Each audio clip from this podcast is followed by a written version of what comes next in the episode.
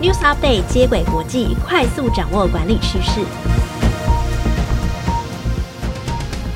听众朋友，大家好，我是经理人月刊的采访编辑简玉璇，我是经理人月刊实习编辑邱永恩，欢迎收听经理人 Podcast 的接轨国际。在这个单元中，编辑团队会精选国际财经管理资讯，提供导读和解析，帮助读者掌握管理趋势。今天分享的主题有：二零二二年十大影响震惊局势还有全球瞩目的事件。为何全球第二大加密货币交易所 FTX 一系间破产？加密货币投资存在在哪些风险？好，又到了二零二二年底哦，我觉得这是一个很好的时机，带大家回顾一下今年的国际大事。那雅虎奇摩呢，依据新闻事件的流量，盘点十大国际新闻。我觉得可以趁这个机会抽考一下永恩，嗯、你可以答对几题？毕竟你是接轨国际的主持人嘛。那你先讲出三个国际的大事，我看你有没有国际观。好，第一个绝对绝对是俄乌战争这个非常大的事件。哦，当然是啊，答对这个有很很了不起吗？还好吧。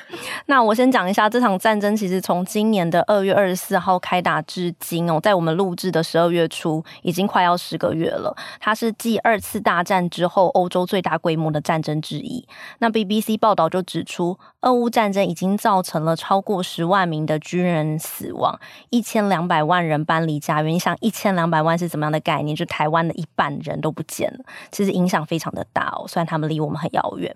那目前俄罗斯呢，主要是入侵乌克兰的东部跟南边的四个州，双方还在持续的坚持不下。那根据 CNN 报道就指出啊，俄罗斯总统普丁呢，在十二月的记者会上就暗示，俄罗斯可能改变不率先在冲突中动用核武的军事方针。也就是说，俄罗斯的本来的核武政策是说，西方国家如果你用核武，你攻击我，那我就用核武反击。但是呢，普丁呢最近就很担心说，如果你攻击我，我再反击就来不及了，所以我可能要预防性的使用核武哦。嗯，这个意思就是说呢，俄罗斯他们可能会率先动用核武去防卫。那北大西洋公约组织的秘书长史托滕伯格也在接受挪威广播公司的访问当中提到，他认为呢，这场战争可能会从两国的冲突扩大到欧洲的大战，听起来真是有点可怕。虽然呢，乌克兰的地理位置离台湾其实很遥远。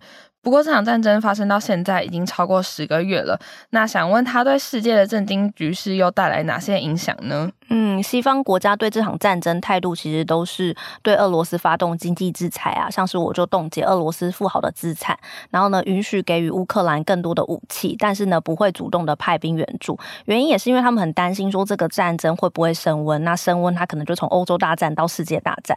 那对于经济的影响就是说乌克兰还有俄罗斯他们都是全球石油、天然气、小麦的供应来源，因为战争的关系嘛，所以供应链会中断，也就会导致原物料价格的飙涨。原物料价格飙涨，那当然全球也就一起跟着飙涨，那经济衰退的风险就会增加。也就是说呢，明年的景气还是一样会不太乐观。那这个呢，跟我自己认为第二则能够影响全球局势的新闻也有关系，因为我们刚刚有提到，就是能源和粮食的危机嘛，导致物价上涨。那美国就为了要抑制通膨呢，今年联准会就累积到现在已经升息了十五码。那目前美金的利息也来到三点七五 percent 到四 percent 之间，也是从二零零八年的一月以来利率的高点。我想，如果有买美金的朋友，应该会蛮有感的。我看我今天 Richard 的美金的活存利率达四趴哦，我从来没有看过这么高的趴数。如果这个时候大家对于股票或 ETF 有恐慌的人哦，其实买美金可能会是另外一个投资选择。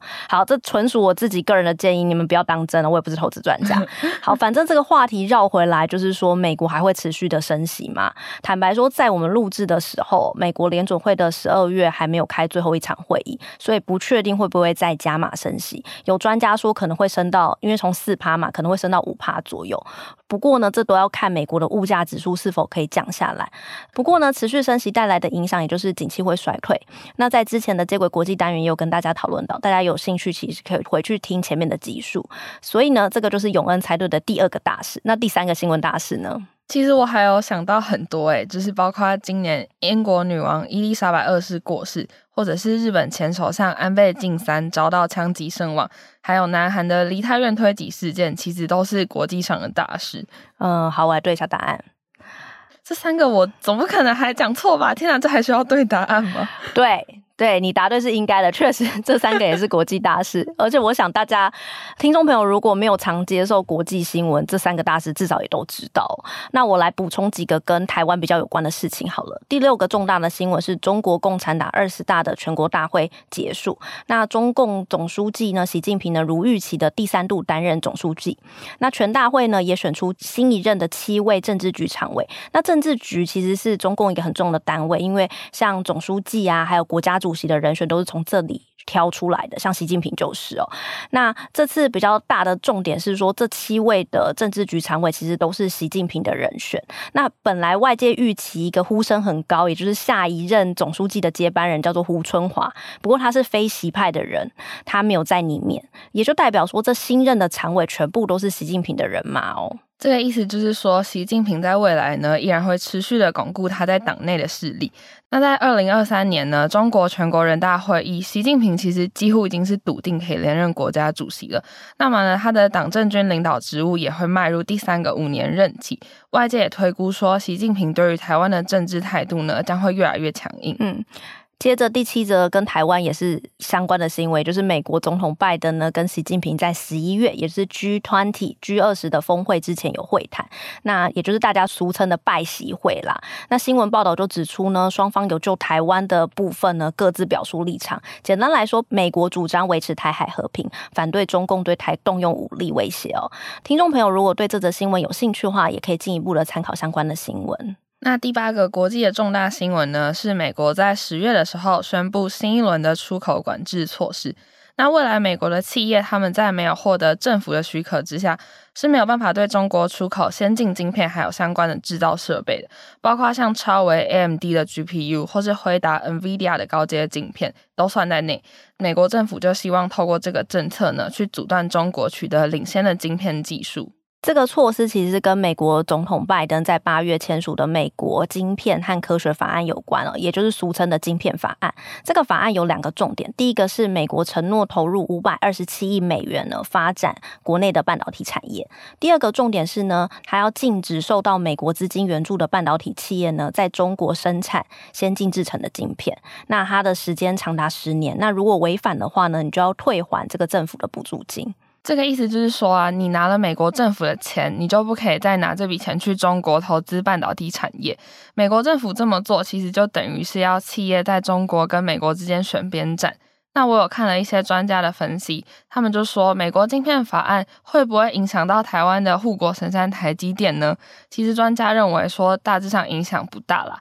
因为台积电在今年的资本支出规划就已经高达四百亿，那和美国的这个五百二十七亿相比呢，其实金额没有算到很多。嗯，大家如果有兴趣的话，可以去进一步的查相关的新闻哦。因为上周台积电的亚利桑那州的厂也举行了移机典礼，典礼上呢灌溉云集哦，包含美国总统拜登啊、苹果的 CEO Tim Cook 都出席哦。所有人其实都很关注台积电在美国的动向，以及呢台积电跟中国的关系，还有呢这些技术。台积电拥有的高阶晶片制成技术可不可以跟留台湾呢？那未来有机会的话，我们也可以在节目上跟大家讨论。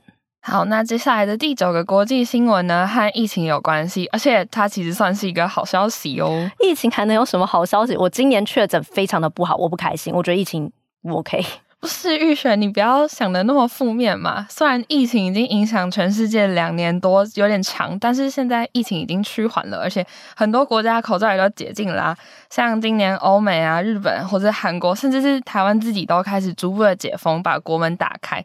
那像台湾是在十月中的时候开始开放边境，让大家入境之后就不用再隔离了。我相信。不少听众应该其实都有在思考明年的旅游规划吧？哎、欸，听你这么讲，我都忘记了。我其实是在确诊的时候，因为我大概是十月确诊，然后很好险，因为我的保单好像是到十一月，我的防疫险保单，然后在保单到期前确诊，然后确诊的时候又遭国境解封，所以我就在很痛苦，一直咳咳 K K K 的时候 订了机票啊，我要去东京了，明年我好开心哦！天哪，玉雪太有行动力了吧？我还在想说。不知道会不会去，然后那边都挤满观光客，还在犹豫中。其实人挤人也是蛮让人怀念的，因为毕竟疫情的时间这段时间啊，就是东京都是空城，台北也空城，可以看到人挤人，可能是一种幸运吧。好像也是诶。好，那第十则也就是最后一则国际的重大新闻呢，是虚拟货币界有一个震撼弹，就是拥有百万名客户的第二大交易所 FTX 申请了破产。那么这则新闻我们会在待会跟大家做更详细的说明。最后再为听众总结一下，雅虎奇摩依据关键字的搜寻量、新闻的浏览量，还有编辑精选排名，票选出的十大国际新闻。那第一名到第五名呢，分别是俄乌战争、伊丽莎白二世过世。还有日本前首相安倍晋三遭到枪击身亡，第四和第五名则是中共的二十大会议，习近平持续的巩固政权。还有南韩的梨泰院推挤意外，造成百位民众不幸身亡。第六至第十名的国际新闻则是拜登与习近平会谈，讨论台湾议题；联准会升息十五码，美国利率创二零零八年以来新高；美国颁布晶片法案，围堵高阶晶片出口中国；第二大虚拟货币交易所 FTX 申请破产，百万名投资人受害。第十名则是多国国境解封，观光市场复苏有望。哇，第十名这个新闻真是太开心了。好，那我们接续十大新闻事件的话题呢，接下来第二则新闻就是要来跟大家讨论全球第二大的加密货币交易所 FTX 破产的消息。我相信，如果是原本就有在投资加密货币的听众，其实最近应该蛮恐慌的，因为 FTX 呢，它是在今年的十一月十一号申请破产，那当天呢，比特币的价格就暴跌到一万六千美元。大家要知道，就是在去年差不多的时间，比特币那时候的价格其实是在六万四千美元左右，所以就可以看到说，这个跌幅真的是非常的夸张。不过这则新闻好像对于没有在投资比特币的人来说，就会有一点无感哦。像我就是没有在投资的人呐、啊。不过这有让我想到，我去年我的好朋友就一直来跟我说：“哇，加密货币很好诶，你要不要 买？买一下狗狗币啦，买一下比特币啦。”然后还跟我说，他们说服我的理由是说，因为比特币就是或这种加密货币的发行总量是有限制的，所以它可以保值。但因为那时候我就有点不熟悉，然后也懒得开户，就没有碰。嗯、那因为去年这个时候情势是大好的，可是没想到今年就像跌落神坛一样，非常的恐怖。那我认为啊，趁着 FTX 破产这个。事件来带大家认识一下加密货币，还有加密货币的投资的风险，其实也还不错啦。嗯，那我们就先在聊 FTX 之前呢，跟大家简单的介绍一下什么是加密货币。根据 Investopedia 的介绍。加密货币跟法定货币最大的差异是，法定货币就像我们日常在使用的新台币啊，或是美金这些由国家或是政府单位发行的公定货币。但是加密货币不一样哦，它不是由政府或是公家机关发行的法币，它是借由密码学保护的数位或是虚拟货币。那目前呢，在市面上交易所里面的加密货币，其实都建立在区块链的技术之上。你可以把加密货币想成呢是另一种货币交易的形式哦。嗯，以往呢，如果我们是用法币交易，像是我用信用卡付钱买东西，那这笔钱呢，其实要从我的银行，然后到支付业者啊，然后再转给商家。那同样的场景，如果换到加密货币，银行、支付业者这第三方机构都不存在，我可以直接的跟对方交易。如此一来，它就可以节省了时间和手续费。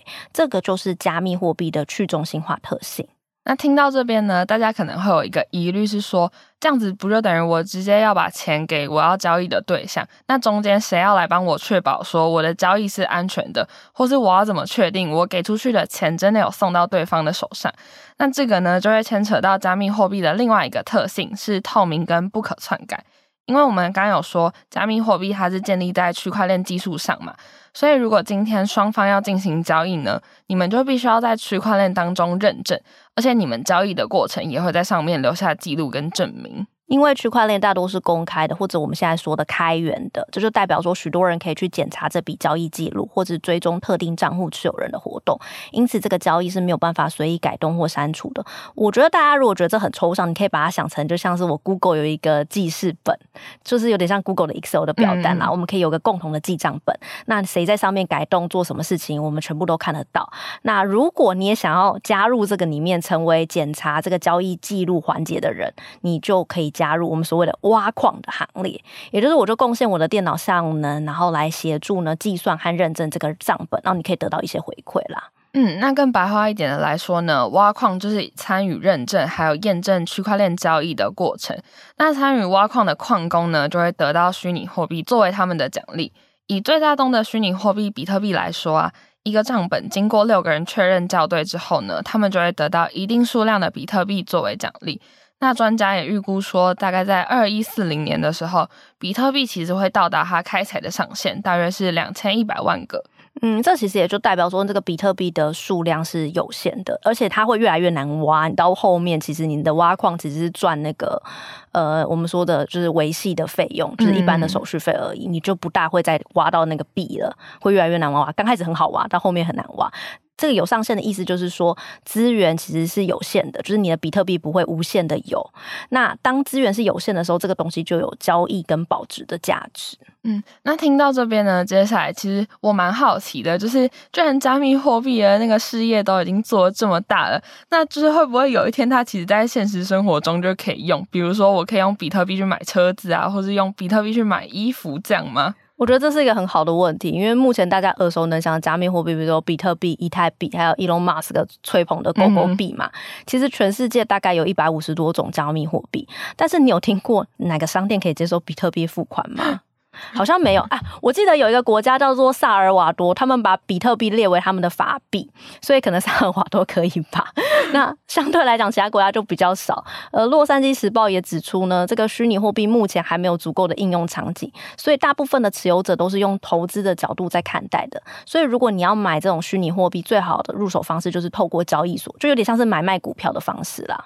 那全球著名的交易所呢，有包括币安啊、Coinbase，还有 BTCC 等等。那 FTX 呢，其实在它还没有破产之前，是全球第二大的交易所。那二零二一年，也就是 FTX 的巅峰时期，那时候他们在全球其实有五百多万名的用户。那么他们这间交易所成交的加密货币数量呢，总值也超过七千亿美元。其实这样听起来好像蛮稳健的，就很好奇说，诶，那他是为什么会突然就这样子倒闭？好了，我先说明一下 FTX 的历史。他的创办人叫做山姆·班克曼·弗里德，那币圈都称他为 SBF。那这个人来头不小，他二零一七年他成立。的加密货币交易公司叫 Alameda Research，之后呢，他在二零一九年就创办了这个 FTX。